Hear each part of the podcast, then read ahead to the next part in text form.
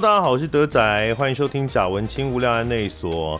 今天呢，我们要访问一个这个戏呢，它是一个喜剧，然后呢，它是一个经典，哎，也算名著改编吗？是一个经典的传说，呃，民间故事改编的一个戏，然后它翻转了我们对于这个民间故事的看法。我们邀请到的是。马文才怎么办？这出戏的编导徐荣凯以及演员男主角吕环宇先生，你好。大家好，我是徐荣凯。大家好，我是吕环宇小马。哎，不好意思，还没有跟小马好好打到招呼，因为他们刚刚来的时候，我刚睡醒，然后睡过头，我闹钟调十一点，然后后来看到呃十一点四十四，what？然后赶快起来，所以他们来的时候，我呈现一种很慌乱的状态，然后非常的抱歉。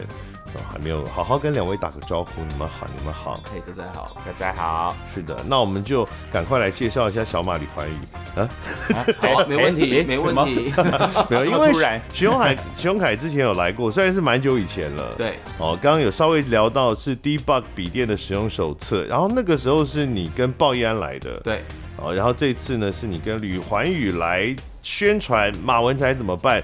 二零二三年十二月二十三号到二零二四年的一月七号，演两个礼拜，雄心壮志在台湾大学艺文中心有形剧场演出。嗯好，那这次的男主角，也就是当然扮演马文才的吕环宇先生，一九八四年八月七号出生，毕业于文化大学中国文学系文艺创作组，双主修戏剧学系。等一下，这个身家调查是 怎么回事？调查什么？你有维基啊？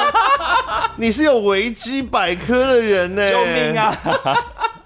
是不是你自己去编辑的？不是，嗯，是一个粉丝做的。哎呦，哦，维基就子子做的哦。他有演新社员，所以粉丝会多。对，新社员真的是剧场界里很不容、很不一样的一个经验。对对，呃，所以我们介绍一下啦。其实早年的时候，你是跟耀眼合作比较多。对，零八年开始，喜乐社区也算是很早期的台湾的音乐剧了。嗯。喜乐社区，哎，对啊，因为我们 LPC 第一版是零七年，对，就差不多那个时候，台湾开始有人慢慢越来越多人开始做音乐剧。喜乐社区就是那么早，零八年的时候跟耀眼，然后做了好几次的西西百老汇，就是 cabaret 形式的演出。是哦，那么后来做了梦想家，嘿嘿。哎呦，大大家都有做，大家都有做，有对，谁也跑不掉。我我没有，我没有，但很多人都有，谁也跑不掉。呃，后来呃，就刚好提到的新社员，二零一三年哦，然后哦，对我有看过你的摇滚芭比哦。为什么你有一个好像被？为什么你有一个好像好像被抓到了感觉？对，很惊讶，然后哇，的那种感觉。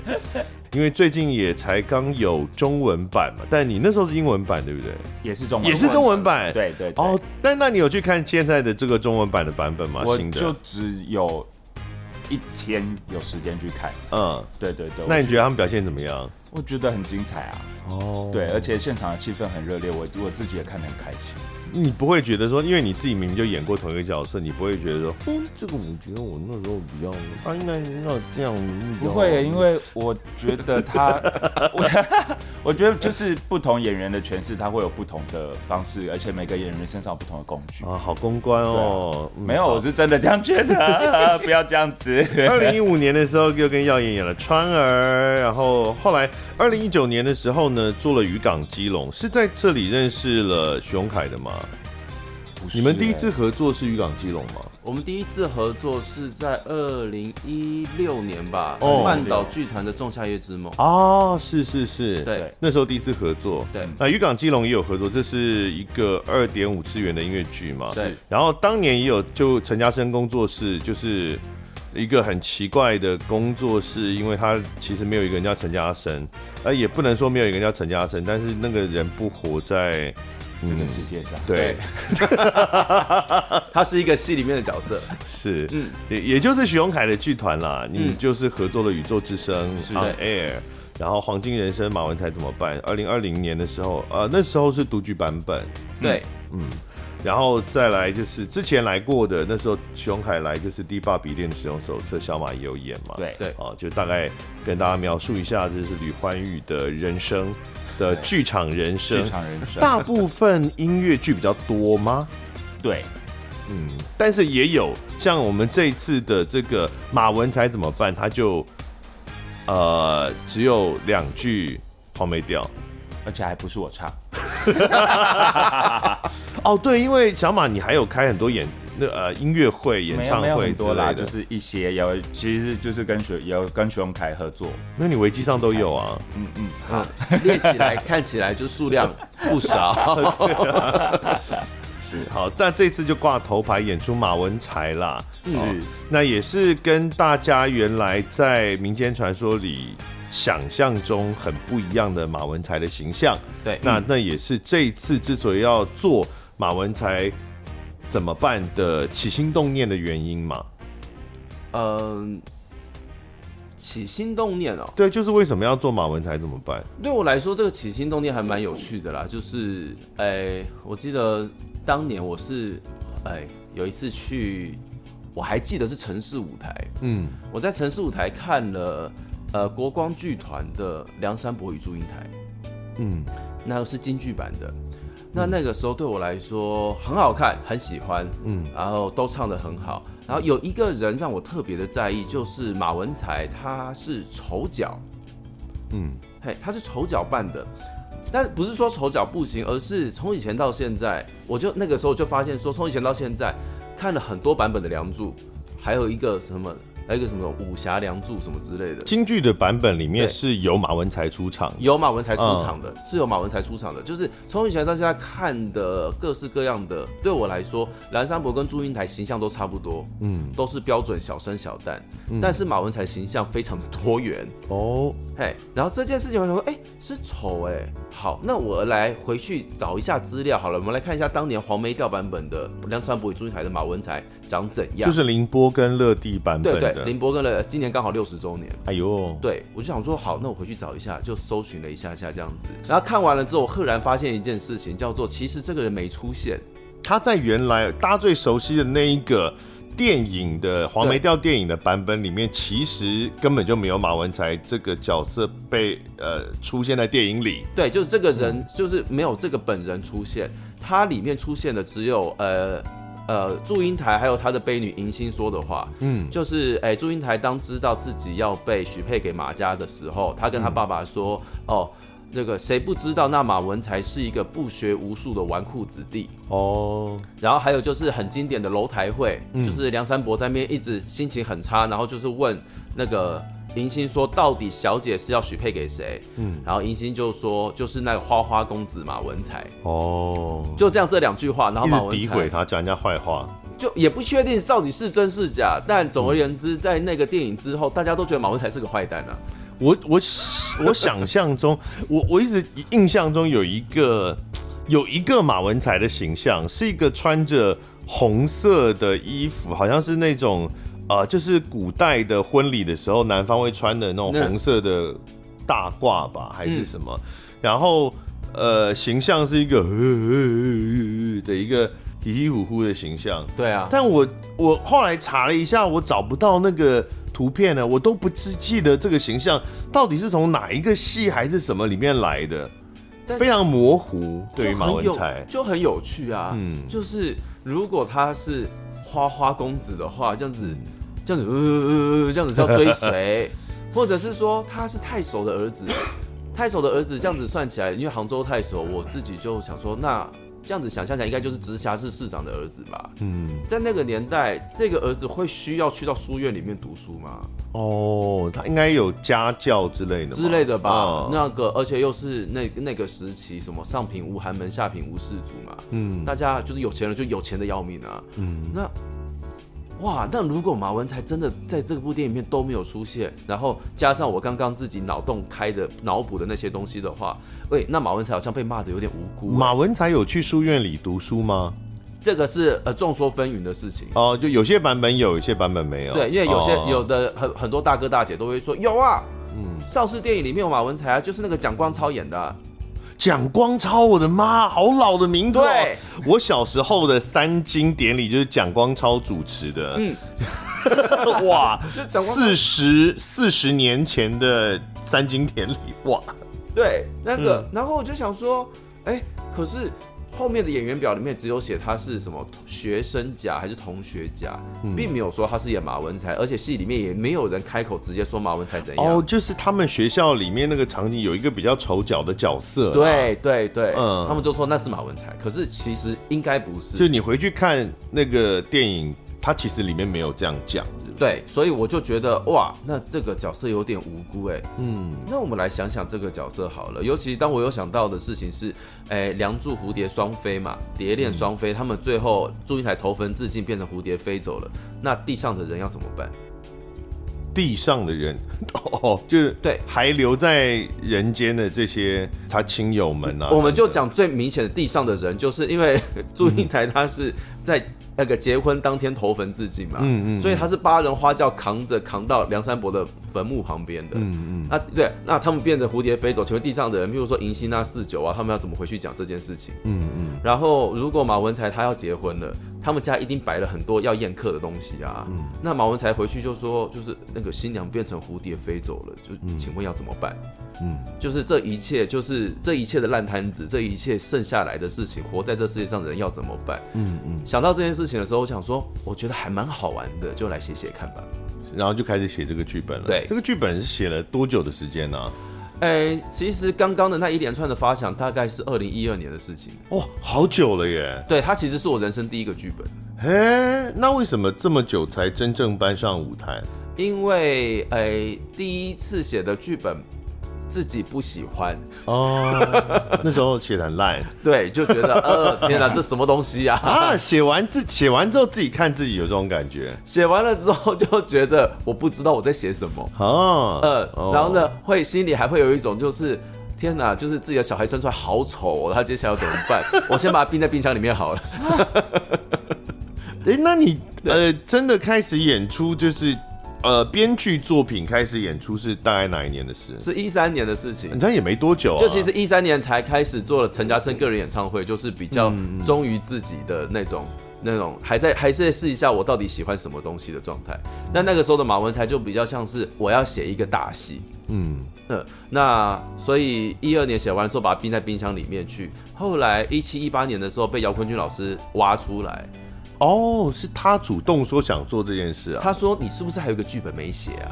嗯，因为我跟他聊过这件事情，嗯、我就说：“哦，你说马文才吗？”说：“对啊。”我就说：“呃，是有在动啦。”他就说：“嗯、拿来给我看看。”哎呦，然后我就拿给他看，拿给他看之后，他就给了我非常多的建议，就说：“你这个怎么样？怎么样？怎么样？怎么样？怎么样？”我想说：“好，那我就来改。”那刚刚好又遇到了北艺中心，那个时候有一个前期计划，嗯，所以前我就趁着这个前期计划写了第二个版本。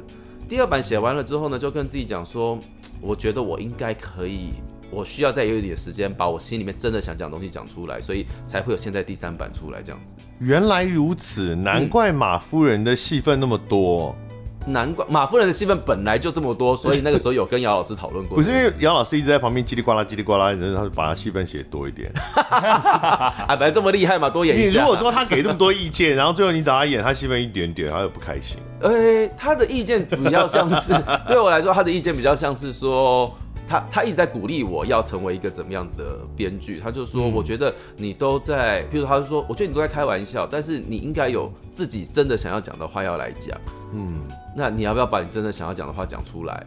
嗯，不要用玩笑去包装那些自己真的想讲的议题。那、啊、可是马文才怎么办？也是喜剧啊。哎，对，对，对啊，对。那所以他就觉得还是用玩笑来包装自己。嘿，他就觉得他就觉得我开玩笑开太久了，哦，需要讲一点正戏，需要来推进一下剧情。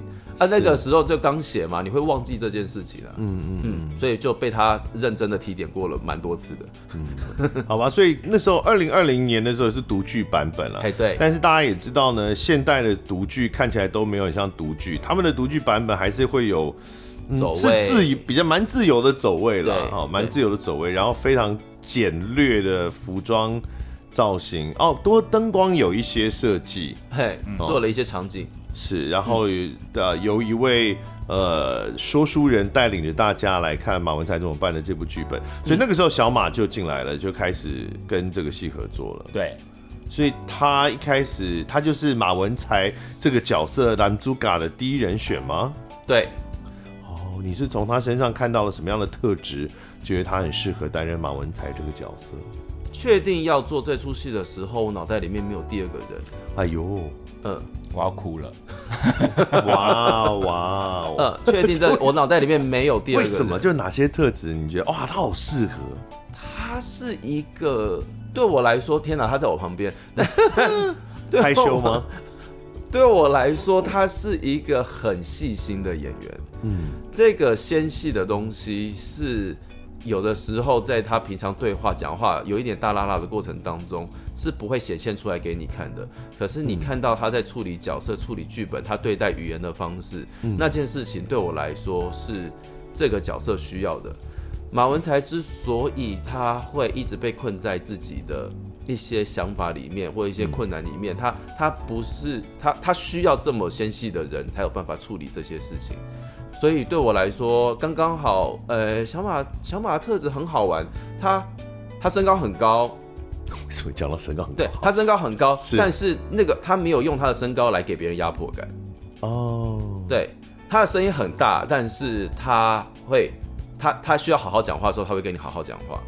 嗯，所以对我来说，他不是一个会轻易的显摆嘛，炫耀自己身上长处的那个人。小马好认真的在听这一段，因为我觉得好像在讲别人，我我好像不认识这个人。你对自己的评价不是这样的吗？就是柔一个柔软纤细的人嘛，应该是这个意思吧？我从来没有觉得我是一个很细心的人。嘿，呃，因为我我非常清楚，我很粗，嗯，我很容易拉东拉西，然后我也知道，当演员的我很容易会就是。做完一个事情之后，我会他突然发现啊，刚刚刚，哎，可以讲脏话吗？可以啊，可以啊，就觉得啊，刚刚刚不应该这样做啊，可是我已经做了。还是是对别人跟对自己的差别，有些人是这样啊，对自己事情就很大啦啦，但对别人事情就会很很细心，就那个敏感度就会变高，会是这样吗？不知道哎、欸，但但其实我只有觉得我我跟马文才有一个比较可能比较像的地方，就是我们都。想的蛮多，然后其实真的有点顾虑别人的看法，嗯，有点太顾虑别人的看法的感觉。对，就像刚刚讲，就他是一个可能温暖细致的一个性格，那这就跟我们对于马文才在。传统的这些传说里面的想象的形象是相当不一样的。对，好，那这个也就是我们要为他做翻案的的一个剧本嘛，一个、嗯、一一个戏才才会讲这马文才怎么办。这个戏里面呢，他会很全面性的去建构马文才的性格啦，他的人生。嗯，那但是我就在想说，那这个到最后啊，这个剧本里面有。多少的部分是取自原来的这个原来的这些民间传说里面的设定？那有有多少是你完全是自己重新创作建构起来的？呃，对我来说，我没有去呃改动任何关于梁山伯与祝英台的故事。嗯，就是梁祝两个人的。就是一生我没有做任何的改动。哦，对，这个戏算是后传嘛，就是对对原来的，因为原来只有演到变成蝴蝶飞走，是那一切都是从那以后才立刻才开始才是这个戏的，是，所以它对我来说就是一个续写。嗯，那这个续写的过程当中，因为视角从变成从马文才的角度开始来看，嗯，所以呢，诶、欸，还是势必要去虚构一些可能原本在《梁祝》里面看不到的角色，嗯，所以诶，譬、欸、如说我保留了谁？我保留了诶、欸，马文才跟他的家人们。那这原来在黄梅调里面有出现吗？马马文才跟他。因为马文才本身就没出现了嘛，对，那他的爸爸妈妈也没有出现，马夫人马太诶马太守马太守也没有出现，也没有出现。原来他的爸爸就是太守吗？对，杭州太守。哦，是是杭州太守。所以呢，我先把马文才他们一家人先盖起来。嗯，那呃，真的在《梁祝》里面会看到的角色保留下来的一个是祝英台本人。所以祝英台有出场，祝英台还是要用托梦的方式出场一下下。嗯，是对，然后还有哎祝英台的父母，然后还有四九，就是那个梁山伯的书童，嗯，也会在这一次里面登场，这样子是对。那其他的角色都是我从马文才视角看起来，我觉得需要角色，我就把它添加进来了。譬如说，譬如说迎新有了，迎新也有，对，迎新大概就出场大概。二十秒，哦，对，迎新不多，刚开始的时候，因为因为迎新看着自己的小姐，看着坟墓裂开，小姐又跳下去，最后变成蝴蝶，有一点点受创伤症候群。戏里没有讲到这个吧？哎，但我觉得他会创伤症候群，哦，我觉得那个压力太大了。是，对，所以其他的大部分都是后来我们我在这个剧本里面自己新增的角色，像马文香，对，他的妹妹。哦就马文才的妹妹，马文才的妹妹，然后像这个小芳，对，那个马文才的书童。是马家的书童，嗯、对，哦，因为有迎新有四九嘛，马文才没到里面有自己的书童，他这么有钱，一定要有个书童的、啊，是，然后还有一些像什么祝英杰啦，对，哦，祝英台的弟哥哥。哥，他是哥哥，他其实是哥哥哦，对，祝英台的哥哥。但原来的传说里面有讲祝家有多少子女吗？因为祝英台在十八相送的时候自称那个说要把家里的九妹许配给哦，真的有提到，对，我都不记得这件事。我就想说，哇，有他是如果是九妹的话，那前面至少有八个吧？对对对，呃、应该可以跟我写吧？祝英杰是第八，第八个，第八个，对对对。那祝英台，祝英台是第九个，是第九个啊！你不是说九妹啊？九九妹，因为你讲的是祝英台在她女扮男装的时候，说跟梁山伯说要嫁，就是我家，其实要把她自己嫁给对梁山伯。对，然后呢，他跟梁山伯说，那梁山伯问她说：“那你的妹妹长怎样？”她说：“就跟我差不多。” OK，所以我就把这个跟我差不多这件事情放到这边来。哦，因为在戏里面，在马文才怎么办里面。也是同一个演员扮演吗？嘿，对，梦里的祝英台同一个同一个演员扮演的，是对。其实那个角色不是戏份很多的角色啦，不是，但是就是一个小小的有趣的设定这样。那在原来的《梁山伯与祝英台》里面，呃，因为这个男扮女装、女扮男装的角色，在以前的。其实戏剧当中常常出现，不只是梁山伯与祝英台，包括比如说花木兰啊，是。可是以前不会琢磨那么多，但是到了现代的重新改编之后，就会有比较多的在性别议题上面的琢磨。就是尤其我以以我自己来说，我们可能小时候看的时候没有特别感觉，嗯，就男扮女装嘛，女扮男装嘛，但长大之后才会忽然觉得说，哎，这样不会出问题吗？就是说，哎、欸，为什么要这样做？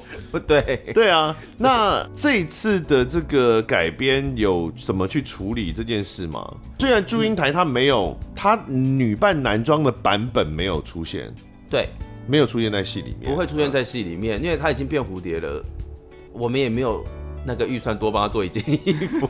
那戏里其实也常常提到他。之前女扮男装去书院念书这件事嘛，因为对他来说，女扮男装很帅啊，他一点他他没有障碍，这件事情他没有障碍，他要干嘛就干嘛。哎、欸，你戏里其实是有一段在讲梁山伯是不是 gay 啊？呃，对啊，其实还是有超过讨论，因为因为不是，因为电影版真的很有趣，电影版里面有一段真的就是梁山伯硬要跟祝英台睡觉。哦，怎么好像生病还是怎样？就祝英台生病，嗯、然后梁山伯就说没有关系，今天哈那个愚兄哈就睡在这了。然后呢，祝英台就超尴尬这样子，然后也不晓得该怎么办。哎、欸，我觉得这个古人反而比较开放、欸，哎、啊，就是都不会想那么多、啊。古代其实两呃以两个男生来讲好了，嗯、其实同床共眠不是什么太稀奇的事，就是很好的朋友，嗯，他们如果晚上把酒言欢，就是睡在同一张床上啊。嗯，三国里面也有很多这样的记载。那对我来讲，其实把这件事情在剧本里提出来，最最想要传达的事情应，应该应该是。我觉得理所当然是危险的，就像危险什么意思？理所当然是危险的。譬如说，我们大家都理所当然觉得马文才是个混蛋，嗯，但是他有可能可以不是哦。理所当然这个概念它是危险的，的，对，理所当然这件事情是危险的。嗯、我们大家都觉得梁山伯与祝英台是真爱，但是这个理所当然也是危险的哦。因为对啊，我觉得到底就是千古的叩问嘛，就是梁山伯爱的到底是谁嘛？是，就像是呃，电影里面当师娘跟拿着祝英台的信物跟梁山伯说：“赶快去他家提亲吧，嗯、你呀、啊、你呀、啊，这个英台是女儿身，你怎么都没看出来？”梁山伯突然之间，梁山伯突然讲。啊，原来如此啊！但是这个啊，到底代表什么？我跟你讲，这个原文呃，不是不算原文啦，因为梁山伯与祝英台是唐朝的时候就开始有的一个传说，是蛮早的一个版本，就是唐朝的一个作家叫张独，嗯，然后他的《宣誓志》里面就有这一段描述，描述梁山伯与祝英台。嗯、他说：“英台上于祝氏女，哦，就是祝家的女儿。”未为男装游学，就装女扮男装去念书，与贵姬梁山伯者同肄业，就是跟梁山伯一起念书嘛，一起毕业这样。对，山伯自楚人，祝先归啊，就是祝英台先回家了。对啊，两年之后，山伯访之，方知其为女子，怅然如有所失。是什么？为什么？为什么要怅然？对，为什么？你看，好，我们要回重建一下。梁山伯跟祝英台本来在一起念书，梁山伯觉得祝英台是个男的，他们是好朋友。对。然后呢，祝英台念完书先回家了。两年过后，啊，我去拜访一下我这位好朋友吧。咚咚咚咚咚，到他家，嘿，英台，英台，哦，你是原来是女生呐、啊。哎呦，怅然若失，Why？为什么？为什么？对啊，古人在写的时候，没有人去问他一下。对啊，对，为什么？对，而且怅然若有所失的下一句就是告其父母来求聘，就是怅然若失啊。然后，那我们结婚吧。对，Why？逻辑是什么？逻辑是什么？嘿。对，但是理所以所以我在讲理所当然是危险的、啊。梁山伯到底、呃、对到底发生什么事情？那我们要怎么样看待这些事？我我们如果再仔细想一想，会不会发现里面其实有点怪怪的？嗯、就像当时我看到，我发现马文才根本就不存在这件事情。嗯嗯嗯，对，呃、其实我本来也没有注意到他不存在。对，因为我是真的就是是真的看完了之后想说。等一下，我是不是有地方漏掉？我刚刚是不是去倒水还是什么东西的？为什么马文才？马文才到底是谁演的？我想要知道那个是谁演，他的形象是什么？然后引发出了这一些这一些自我叩问了之后，我就决定，那我们一起来，就是我不能自己被叩问，我需要叩问大家，我们 一起来叩问看看吧。是对，所以就认真的把这所有东西都弄出来。是的，问问大家，这一次的马文才就是吕环宇演的啦。小马，嗯、那你觉得你饰演的马文才到底是一个什么样的人呐？到底是一个什么样的人呐、啊？对呀、啊，他其实就是一个被保护的太好的小孩，他可以什么都不知道，但他还可以活下去。他可以不知道今天他要穿什么，他可以不知道今天要吃什么，他可以不知道他、嗯、他要他想要做什么，喜欢什么。可是他可以活得好好的，而且是大家都羡慕的那种活得好好的，所以他没有需要去知道这些事情。可是突然。一夕之间，祝英台跳下去了，然后婚礼现场宾客这么多，但是没有新娘。他突然被所有人问说：“人呢？人在哪里？”他突然得要知道，那我现在到底应该要怎么办？嗯，然后问他的原因是因为他去迎娶啊。对啊，对，呃，所以是马文才有要去迎娶嘛，所以他回来的时候，大家问他来的时候，回来的时候只带了一句说：“祝英台自杀变成蝴蝶飞走了。”嗯嗯。写攻杀小，然后没有人要，对对对，没有人要相信他到底在讲什么，这也是合理的啊。为什么？怎么会相信？很合理，但是对，但是对马文才来说，哦，我说的是实话啊。可是，对啊啊，对他们是这样跟我讲的啊。对，那你硬要叫我去把人找出来，我刚有去找，可是我找不到人啊。那我我我要怎么办？我只能回家。对啊，所以原来什么都没有想的马文才。那因为这样，小马说后来发现了什么？他为什么不再是一个可以什么都不用想的状态了？他突然突然一夕之间，大家好像都很针对他，因为就说他真的都是像他他娘就会一直一直重复一句话，就是因为你太没用，所以人家宁愿去死都不要嫁给你。对啊，为什么要这样啊？但是但是对马文才来说。就是为什么是因为我没用？嗯，好，首先这是这个 这个马文才他不是呃纨绔子，哎、欸，不算吗？他是啊，他其实他也是纨绔子，就是纨绔子，但他不是花花公子吧？对，这个马文才不是花花公子，至少在这个我们这次写的里面，我没有让他有花花公子的，但他的确是是世俗认定的那种纨绔子弟。对，他可能就整天真的游手好闲，嗯、他也没有做什么事情，嗯、也没有对社会有什么贡献。嗯，但他爹娘赚的钱就是足够他花一辈子花不完。对，他就是他就是大少爷。对，但他也没有做什么其他坏事。会对坏事会去危害人的事情。我觉得一个很重要的特质是他不知道自己要什么。那他不知道自己要什么这件事情，其实不见得只会出现在纨绔子弟的身上。就是不论你家里有没有钱，你都很有可能会终其一生不知道自己要什么。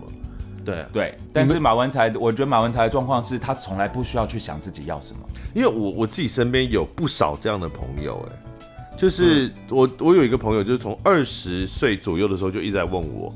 因为他他觉得我的形象看起来就是一个一直都很知道自己要什么的人，所以好像做很多事这样。嗯、然后他就是一直很烦恼，他不知道自己要什么。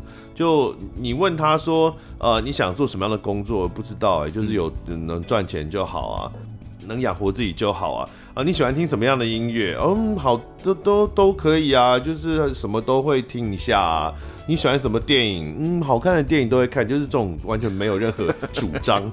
我觉得是没有主张哎、欸，对，他是一个没有主张的人，但他也很烦恼，他一直在问我，因为他一直在想说，他从二十岁一直问到四十岁，嗯，就是一直问说啊，我到底呃，我到底应该要怎么规划我的人生？或者他有有时候失业的时候就会烦恼说，那我应该要找什么样的工作？嗯，他永远不知道自己要什么，而且那个是。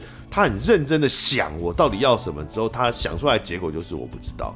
对，嗯，你们都你们过的都是知道自己要什么，应该读戏剧系的，应该都是知知道自己要什么的人生吧？嗯，我觉得在，我觉得我小时候未必是这样子的啊。嗯，我因为其实，在写马文才的时候，我一直有在对应到我小时候的成长的经历。嗯，就其实小时候是不是不知道自己要做什么，不确定。嗯，但可以确定的事情是，如果没有照着父母的想法做，你会很辛苦。嗯，呃，所以就不管知不知道自己要什么，都先去满足父母要什么。对，他们说什么就先做什么，可能需要先这样才可以比较没那么麻烦。嗯，就是说，如果自己认真想，搞不好是也是能想出来自己要什么的。但是觉得反正没有选择，那何必花脑筋去想这个？而且。不太能让你有选择啊。譬如说，我举一个我之前常讲的例子，就是，哎、欸，小的时候我妈不准我出门，嗯，我需要在家念书。哦，有一天我妈问我说：“你为什么不会打篮球？” 哦，对，你为什么不像隔壁的那个谁谁一样啊？他们哦都会去运动，他们好会打篮球，你为什么不会打篮球？我不晓得要怎么办，就是你不能出门啊。对，可是你也不能跟他说，因为我都在家里念书啊。因为我妈就会说，可是你考试也没有考多好啊，好悲伤哦。We don't need to go。我真的没有办法在家都不出门，每天给你看到，但是又很会打篮球，嗯、我办不到。嗯，对，这个不是。那为什么考试考不好？对，为什么？对，那就现在就问为什么考试考不好？嘿，你好歹有一个好的吧？嗯，那对啊，就是各式各样。我觉得在家庭关系里面，常常会有这样子奇怪的方式。事情出现，马文才刚刚好是那一个在社会最顶端的那一个人，但他也遇到这样子的事情。小马呢？你自己是一个一直都知道自己想做什么的人吗？我其实，呃，这样我看不到他的脸，他现在要哭了，要哭了吗？没有，没有，没有，没有，呃，我其实应该算是，我应该算是知道我想要做什么的人，嗯、但是当然成长过程。就跟徐荣凯刚刚说的一样，就是其实其实我们小时候是是不太被允许去想要做什么的。哎、欸，你小时候也是这样？对啊，就是反正就是反正就是跟妈妈说，哦，我想要跟同学去图书馆，不行。在家念书就好，为什么要去图书馆念书？去图书馆你就不会念书。嗯、哦，我想要跟同学去留留在学校打球，什么不行？你给我回来念书。你就在学校打球，你就根本怎么怎么怎么？我不能，我不能说出来我想要去做什么事情，嗯、我只能在心里想。可是我知道我想要很多事情。嗯，对，所以，所以在在我的身上，它就会变成我一直想要什么，想要什么，但是我不能做，它就人人人堆积堆积到一个年纪之后，我就决定。好，我不要管你们了，我要去做我要做。哦，所以你是有一个家庭革命的一段。我不算革命，我就是把所有事情都做完了。我确定我我那时候，比如说我考大学的时候，嗯、我确定我考上这个学校了，我要去做这件事情了，我才跟我妈说我要去念什么学校了。嗯。我没有先跟他说，我准备要去考什么东西。考那那那家人一定会说，啊，你怎么不不跟家里商量一下什么之类的？我就我这时候我就不回了，因为我知道如果回的话就会没完没了。哦、嗯，对，如果回的话，如果回说，因为我跟你说的话，你就不让我去考啦。所以那你就不要去考，你为什么不去考那个什么什么什么？你就去继续念那个什么就好啦。那我还要继续解释说，可是那个东西我真的不喜欢，可是啊，我就花了那么多钱给你念那么多年，哈，你不喜欢，然后什么什么什么，所以你把沟通关起来了，我关掉，因为你知道没有办法真的沟通，对，嗯，我关掉，所以我把，我把我自己开始慢慢的铺那些路，我确定我有地方可以去了，我才开口我要走了。嗯，这样的话可以真的是蛮知道自己要什么，因为你等于都要一切自己做决定了嘛，对，嗯，是甚至是我那时候要从。要从家里搬出去住的时候也是，我已经找好房子了，我甚至有一部分东西已经放过去，我才跟我妈说我要搬出去了。嗯，对，否则如果不这样做的话，我一辈子都会被困在那个房子里面。徐永凯就没有那么叛逆，我其实差不多。哎，真的、哦？嗯嗯，我 我也是都我我也是都准备好了才说我要干嘛的。嗯嗯，对。那你们都还是知道自己要干嘛？哎，其实那个需要一个过程，因为。当你发现自己真的什么都不知道，那个当下还蛮惶恐的。然后我是花了一段时间去处理那个惶恐，就是哦天哪，那那那那我该怎么办？嗯，因为我我如果不去做这件事情，就像小马讲的，我这辈子都会困在这个地方。嗯，但是困在这个地方，我真的太不自在了。它不是一个我自在的地方。那好，那我得先去找到什么东西让我自在，什么地方让我想待，什么东西让我想去学。嗯，所以。后来才突然之间接触到戏剧这件事情了之后，我又发现啊，其实这世界上有戏剧系可以念呢。哦，好吧，那我有地方可以去了，所以我就自己申请，然后自己去处理这件事情。考上了，他们才突然间发现，天哪，我儿子要念戏剧系了，怎么发生了什么事？嗯，所以回到马文才身上的话，就是马文才并不，他一开始是不是根本就没有发现自己不知道自己要干嘛？对啊，对，嗯嗯。那他是如何发现并解决这件事？他有这个英雄的角色成长曲线吗？他有吗？小马，他有一个成长曲线，但是我不能说他是一个英雄的。雄对对，对他是一个很发育迟缓的成长曲线。对，因为其实一开始是一开始是祝英台托梦来提醒他的啊。对。呃，对啊，祝英台为什么那么关心他？三番两次托梦来帮他，为什么？因为真的是因为这个男的让他必须得跳下去啊，在祝英台的视角里，但可是也是祝英台害他的啊，他也没做什么错事啊。对对啊，其实是双向的，其实是双向的，其实是双向。啊，等一下，可是你刚刚讲说是因为他让祝英台跳下去，所以一开始祝英台来托梦给他是是为了怎样报复吗？嗯，我觉得比较像是老娘不能白跳，他没有白跳，他去不是跟梁山伯双宿双飞了吗？因为就是我就是还是一样延续着嘛，就是、嗯、呃无论如何，梁山伯都是在知道祝英台要许配给马文才的时候，才突然间吐血，然后才突然间过世的。是是是。那祝英台因为梁山伯都过世了，他又要嫁给太守的儿子，祝英台不可以逃婚啊。嗯。对，在那个底下，他不能逃婚，那他最后就只能选择一条路，叫做跳下去。哦，嘿，所以，所以其实马文才的马文才人生，他他他在戏里面的很大的冲突就是，他什么事情都没有做，可是什么事情都指向他来。嗯，但是真的什么事情都没做就没责任嘛？嗯，哦，嗯嗯，会不会有些事情是因为你没做才造成的？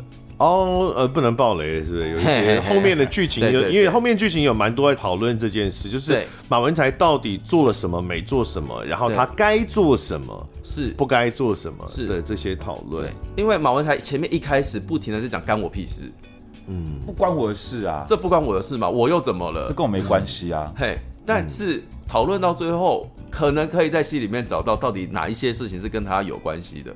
那在那些没关系跟有关系当中，我们中间到底缺了什么东西？嗯嗯，所以那他后来到底做了什么事呢？就一这一定有一个改变嘛？你也不可能是说，呃，马文才一开始觉得自己啊，我明明什么都没做，然后到最后他还是什么都没做，这个戏就结束了，那就超无聊。所以他一定有做点什么事吧？他有决定了些什么事呢？我让马文才在最后发现自己吗，我开始有所谓的自我意识存在。嗯嗯嗯，只能到这边，因为对我来讲，就一个马文才，我一直在想象马文才如果是我的话，我到底会变成怎样？如果我什么都不知道，我完完全全不需要去想我要什么东西。嗯，但是我真的受不了现在状态了。好，那我要怎么样把自我抓回来？我觉得光是把自我抓回来这个路程就已经非常艰辛了。嗯嗯。对，这也讲到我觉得一个很有趣的地方，就是这个戏至少在独剧的版本里面，或我现在看到的剧本，嗯嗯、它不是我们通常在喜剧上容易看到那种圆满大结局的状态。喜剧上常常就是。会结尾会做一个很像我们小时候看港片的贺岁片，有没有？就到最后，大家也都莫名其妙，就大家都变好了，然后都呃关系都很好。其实到底怎么样也不重要，反正贺岁嘛。然后好人坏人都会出来，坏人就会改过向善，然后好人就会呃全家团聚，然后大家一起唱歌跳舞，然后就结束了。嗯，就是呃舞台剧的呃的喜剧常常会有这样的结尾，但是这当然也是可能符合观众的期待啦。嗯但这个马文才怎么办？我们这次这出戏，它它绝对是喜剧，绝对哦，它的它的基础的调性跟节奏，那个绝对是喜剧。不过你们的结尾是相当开放的一个结尾，我觉得观众有可能有可能会会觉得它结束在一个他原来没有期待结束的一个地方。嗯，应该不是说地方，而是一个状态，就是各个角色的状态。嗯，底下，那你为什么选择这样的？讲完这个故事的方式，对我来说，这可以讲，就是马文，呃，可以跟各位听众朋友说，就是马文才最后真的离家了，嗯，但是他并没有大完美大结局，回去跟爸爸妈妈，呃，就是呃，什么沟通都没问题啦，然后就是大家过着幸福快乐日子，并没有这样，我觉得不可能，因为。但对我来说，就马文才这个角色来讲，如同我跟小马刚刚聊到的，可能离家这件事情，对我们两个，或者是对马文才来说，是喜剧的开始吧。哦，啊，原来家庭这么不温暖哦，是因为妈妈太吵了吗？是家里太吵吗？是妈妈太吵吗？妈妈声音真的很大，妈妈真的有在吵啦，妈妈真的蛮吵的，真的偏吵。在这个戏并没有说到最后让马文才有了一个很清晰宏大的对未来的想象，也没有说真的成长到这么，所以他是一个比较开放嘛。对，他不是大家期待说哦，这个小朋友原来不知道自己在做什么，然后都有经过一连串事件之后，他终于立定了人生的志向，好像也没有到这么理想。对，没有。所以我觉得像刚刚说的。那个曲那个成长曲线，其实反而应该是，我觉得反而其实是这个戏的结尾那个曲线才刚要开始走。嗯，严格来说，马文才就是一个巨婴，所以他一直都没有办法离家。嗯，但是他在这个家里面生活的不愉快。可是对我们来说，我们从小就是昨天还在排练场里面问大家说，你们有多到底有谁曾经被妈妈威胁过要离家出走的？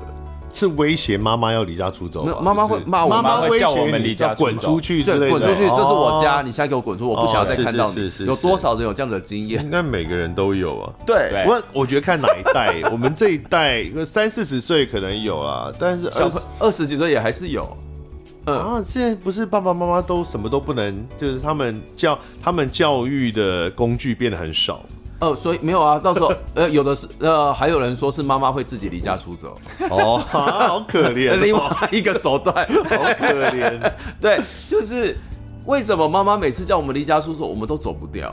我小时候有一次离家出走了，嗯，也是那个我是爸爸，呃，我回家好像太晚之类的吧，嗯、那爸爸就会说，隔着铁门，就是这么你不想回来就不要回来了，然后就把门关起来，这样就不让我回去。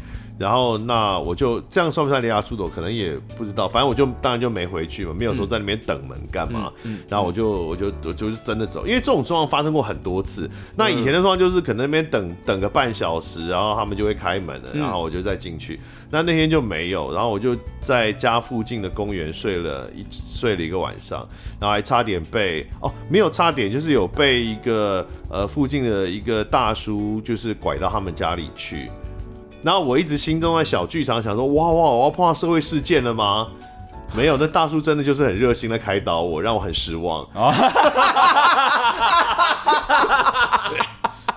没有，我也不是真的想要干嘛，就来国中。但是你不会想，你会心中有那个剧场，就想说啊，他是不是要干嘛？是不是就电视上讲的那样？要发生要来了吗？对对对，是不是？然后我还一直努力的保持一个距离，我就想说啊，如果真的要发生什么，我可以逃走的距离。殊不知他整晚都没干嘛。他就真的跟我一直讲人生道理耶，怎么会失望了？哎呦，哎，我是我是睡在那个公园里，那他那他就住在公园一墙之隔，就是公园的围墙，就是他家的围墙哦。然后他就发现一个国中生睡在公园里，然后他就跑出来，然后问我：“哎，弟弟啊，你在干嘛？要不要来叔叔家里啊？” 就是，然后他就 他真的就跟我讲讲人生大道理，讲了一晚上。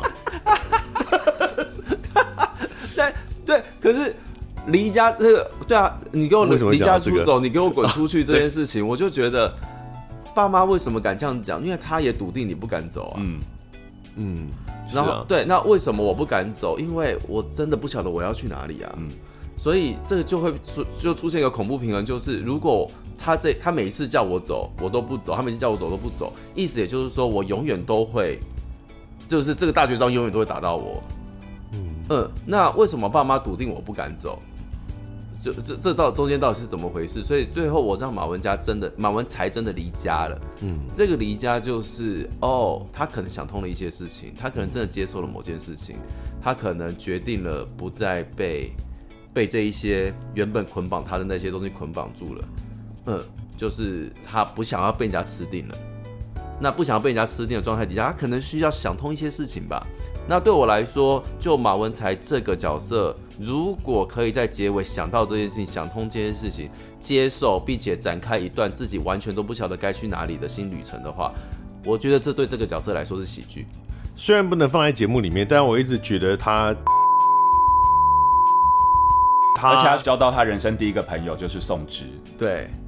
然后他只是打，他只是自己买。你把小芳放在哪里啊？他是书童啊，书童不可以是朋友吗？可能我觉得他们其实应该是这个人阶级的那种概念也太强了吧？他一直说他觉得小芳有，就是 我一直觉得小芳有事情。对，什么有事情是什么意思？事情事情有提供性服务。你是说你在演这个马文才这个版本，你的角色设定有这一段吗？没，虽然没有演出来，没有在我的角色设定里面了，但我觉得他们一定有什么。小冯，小冯是忠犬嘛？对啊。但他事情是是儿子还是是爸爸？是儿子还是亲子丼？Oh my god！因为通常是员外或是爸那个长辈才会有有就是养养小男生啊。Oh my god！没有来，细思极恐，不要不要不要，先不要想这个，这一段要剪掉吗？不需要啊，小芳的部分不用啊，小芳很棒，但是我们在排练场面一直觉得说小芳应该有事情过，小芳为什么你们会觉得她有啊？就因为她真的很关心，她。真的对马文才很死忠，她是这个戏里面最关心马文才的那个人，对。哦，其实也就很像很多那种。就是爸爸妈妈都很忙的家庭，最了解小朋友是奶妈，对，或者是像现在的话，可能是外佣，外佣，对，嗯，对，所以我们才会看到很多那种故事，就是哦，就是长大之后再去，比如去印尼还哪里跟外佣重逢，很感人，对，对，对，对，对，这种故事，或者是也有那种，就是阿公阿妈走了之后，然后还哎外佣哭的要死要活，然后还有留一份财产给他那种，嗯，哦，所以像小芳就是从小抱着马文才睡觉。呃，就是天冷帮他盖被，然后不够冷、不够热的话，就进去帮他取暖，暖被。哇，对，真的是另外一出戏耶。对啊，对对，可以欢迎大家看完戏了之后一起来出本本了，好不好？好了，最后问一个呃演员的问题啊，因为我在看这个、嗯、这个独剧的版本的时候，嗯，那今天又因为访问又知道这个来龙去脉，就这件事情，呃，这个马文才怎么办？这出戏的出现，呃，姚坤君老师关姚呢，他是占有一个很重要的推手的地位嘛？对，他是一个，他他根本就是。挖土机吧，然后呢，他也呃在戏里的戏份也很重，对。哦，那确实我觉得在读剧的版本相当明显，嗯，就是他的演技是碾压其他现场所有人的、嗯、的演技的，嗯，尤其因为独剧可能又特别强调声音的关系，对，对对，哦，那那个口条的差异就会更大，对，那当然一般一方面来说，是对于观众来讲。呃，可以蛮蛮幸运吗？蛮开心的，可以看到姚坤军使出浑身解数，真的哦。嗯、然后有很多呃很张力很强的表演，嗯、当然是喜剧啦，哈，嗯、很有趣的。他的喜剧拍的那些表演，他眼睛一直睁很大。然后，但另外一方面来说呢，就是因为如果演员之间的这个。呃，能量差太多的话，嗯、其实会呃在观看上面会发现这件事，那发现其实就会出戏啦。对，哦，所以呃，其实这也不是这一次马文才怎么办这出戏才有的状况，其实很多作品都会有。嗯，是。那作为导演，嗯、像徐永凯你是导演，导演会怎么去调配这件事？其实我没有想过这个问题，就是导演到底应该怎么做？当他发现如果有这个问题的话，其实我们在排练场。都蛮认真在处理这个部分的。对我来说，就是，诶，我觉得很幸运的事情是，姚老师虽然是我的老师，嗯，但是他在排练场里面，他就是一个演员，嗯，所以就是他不，他不会因为我是他的学生而凌驾在我的意念之上。嗯他不是想演什么就演什么的那个，所以呢，哪怕今天是我跟姚老师说，我希望哪边做调整，他也都会迅速的去做处理。所以你会叫他演烂一点？我会，呃，没有，应该是说，我，我们大家就是我们我们各有本领嘛，我们自己有自己擅长的地方。嗯、那所以在这就是为什么要排戏，有的地方我需要把某些演员能量调高一点点。嗯、那如果姚老师这个地方对我来说啊，这个是可能真的压张力太强的话，我们会用其他的手段来去处理它。他在排戏的过程中一直给他阻碍，其实不用阻碍啦，其实因为一直否定他，因为我们在呃，我们在我们在那个在读剧版里面看到，关瑶，你刚刚演的好老派哦。不会啦，不会啦，不能哎，太严重了，这个不行哦，这个会出事，出事。这个排练场会有一个小时不能排练，我要出对。但但是因为呃，独剧版里面我们看到的东西比较偏演员自己本能的演出。哦，对对对，因为其实他们独剧版看得出来，他们词也没有都拿着词嘛，自然的词很不熟。对对对，有很多呃，其实看得出来是。呃，他可能在当下才有一些理解跟身体的一些反应的。对，所以在排练的过程里面，我们还是一样讨论角色、讨论目标、讨论现在该去哪里、讨论这场我们的氛围要怎么做、喜剧节奏要怎么样抓。嗯，所以他其实其实这件事情是大家进场看应该会觉得被融合的还不错啦。对我来说，而且姚老师他因为跟着我们一起排练的关系，我们大家每一个演员在跟他对戏的过程当中，也隐隐约约的有被他往上带。嗯呃，然后我觉得这个就是大家赚到的时刻。对，那就不针对这个戏？就是说，我觉得导演一定会遇到这种状况嘛，就是你一台演员是，然后就很明显有可能几位演员特别亮眼，是，然后其他有一些就啊，就是很明显会有落差，导演该怎么办呢？因为你不可能像刚刚讲，你不可能真的叫演员演烂一点嘛，不能。那可是你要其他人演好一点，有时候也缓不济急啊。嗯，那怎么到底怎么怎么调配啊？就我的角度来说，我可能会按照他的对手演员的状态，嗯，然后请这个超级厉害的演员多帮一点点，或者是顺着那一位比较不擅长呃表演能力没那么好的演员的的的路线走。嗯，顺着他的路线走。譬如说，这个演员他可能喜剧拍真的不太强，哦、他可能节奏真的不太好。但是如果我们要呃遇到很厉害的演员要做这件事情的话，我会请这个比较厉害的演员顺着他的呼吸节奏，多帮他一点点，让让他的对手演员的喜剧的效果比较做出来嘛，比较好做，比较简单，不用去卡那种奇怪的呼吸拍，或是一定得要做什么事情，让这个。让这个比较之前的演员可以就本能上面来做他本来就会做的事情。嗯嗯，这个是唯一的解法。然后下一个就是以后 audition 要认真这样子。audition 要认真是谁？是导演要认真吗？哎，就是导演不要被一些就是眼前的一些美景迷惑啊，或者是。所以你曾经有被美景迷惑过吗？我没有，我还好。我目前来说，跟我合作的每个演员都是我精挑细选来的，他们各自有各自不同的本领，而且我相信很多人看到那卡斯名单出来，会很难想象这个人到底要怎么演这个角色。嗯，但是在排在，但是他就是。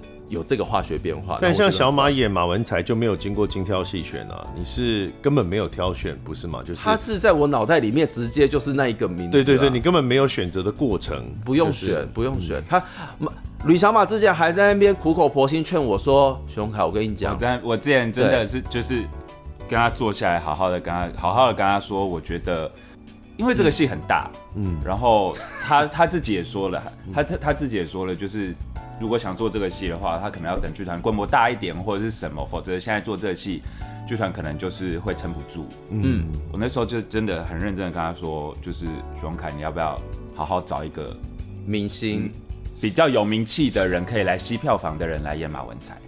对，剧场有这种人吗？没有，我就跟他说，你告诉我你要找，你告诉我要找谁？你说。对啊，剧场哪有这种人？除非你去找，就是真的电影明星或者是歌手。我就是说，你要不要就是花点钱去找一个真的？可能可就是至少是一个明星有知名度的，是那时候就讲了很多，比如说罗志祥啊，男偶像啊，什么炎亚纶啊，炎亚纶演马文才，对啊之类的，吴康仁嘛？找那么帅的，那祝英台为什么不嫁啊？没不合理吧？可能要够烂，可能真正够烂吧？我不知道啦。但是我那个时候就觉得，我找陈汉典啊，对我找他们没意义。呃，不是说他们表演的不好，是对我来说，因为我没有其他的想法了，我没有其他想象了，不准现在跟我说这件事情，我没有要听。我好凶，他为什么忽然变那么凶啊？对，不准现在跟我讲这件事情，我没有要听这个东西。你从你从这个剧本创作的第一秒开始，就是脑中就是一直想着小马这样。哎、欸，第二版开始写的时候，我就觉得天哪，谁要演马文才？好吧，吕小马，好，嗯嗯。就这样子，就这样子，就这样写下去了。所以吕环宇就是 born to be 马文才，就是希望他身体健康，一切顺遂，让马文才以后如果还有演出的话，他可以一直接演这样子。谢谢，新年快乐，新年快乐。好了，这个戏真的其实演员蛮多的，刚好说今年有到十个演员。那其实里面，那尤其是里面就可以看到这个马家的母子。然后有很多很走心的这个演技，呃，互相对戏的这个过程，这样真的是蛮走心的。走心哦，对啊，我们昨天刚刚排，再把他们两个人段落排了一遍，就有一种在做海盗船的感觉。海盗船为什么会用海盗船形容？因为就是还做，就是坐海盗船的时候会有一个。从上面要往下的时候，会有一个从会阴处会有一个痒痒嘛的那个感觉。对，What？然后，然后就是昨天就是在场上，我看到回头看到姚老师的表情的时候，我突然觉得麻麻的，对，欸、整个毛毛的，整个不太对劲，嗯、真的就是有一点 PTSD 发作，而且我昨天真的是。哦，就好像你跟人家吵架的时候，会有那种全身紧绷的感觉。对，就是在，啊、而且就是想到，干我我我以前被我妈骂的时候，觉得这样。而且戏里是疯狂跟他吵架，就是两个人。其实是他疯狂在骂我，不是疯狂吵架，吵架是有互动的，没有没有没有。其实是他疯狂在骂我，他真的很吵，他真的很吵，吵死。对对，而且我昨天真的一度被骂到。耳鸣，就是觉得 我真的，他声音真的很大，对，而且而且为什么一直诋毁他？不只是不只是小马自己 PTSD，是旁边的人看到都觉得说。no，王梦琪在旁边就是我不要，我不要看了啦。对，好了，大家去看摇滚区能量大爆发，好不好？哎，请看他，请看他骂，连续骂人骂到观众鼓掌。呃，当然更重要的，也就是为大家翻案马文才这个角色了。对啊，让大家看到我们其实如此熟悉这个角色。但你有没有好好的真的来认识这个角色呢？嗯啊，那所以我们来看这个马文才怎么办，就可以认识一个其他人也不怎么认识的一个马文才，就是只有在这里才有的。是十二月二十三号到一月七号，两个礼拜，在三个礼拜，三个礼拜，对，你们做三个礼拜，我们做三个礼拜十二场的演出，真的很有种哎。呀呀！十二月二十三号到一月七号，在台湾大学艺文中心游心剧场，陈嘉生工作室，马文才怎么办？今天谢谢小马，谢谢洪凯，谢谢谢谢德仔，谢谢，拜拜。感谢收听贾文清无料案内所。欢迎到脸书粉丝专业贾文清德仔留下你对节目的感想哦，下次见。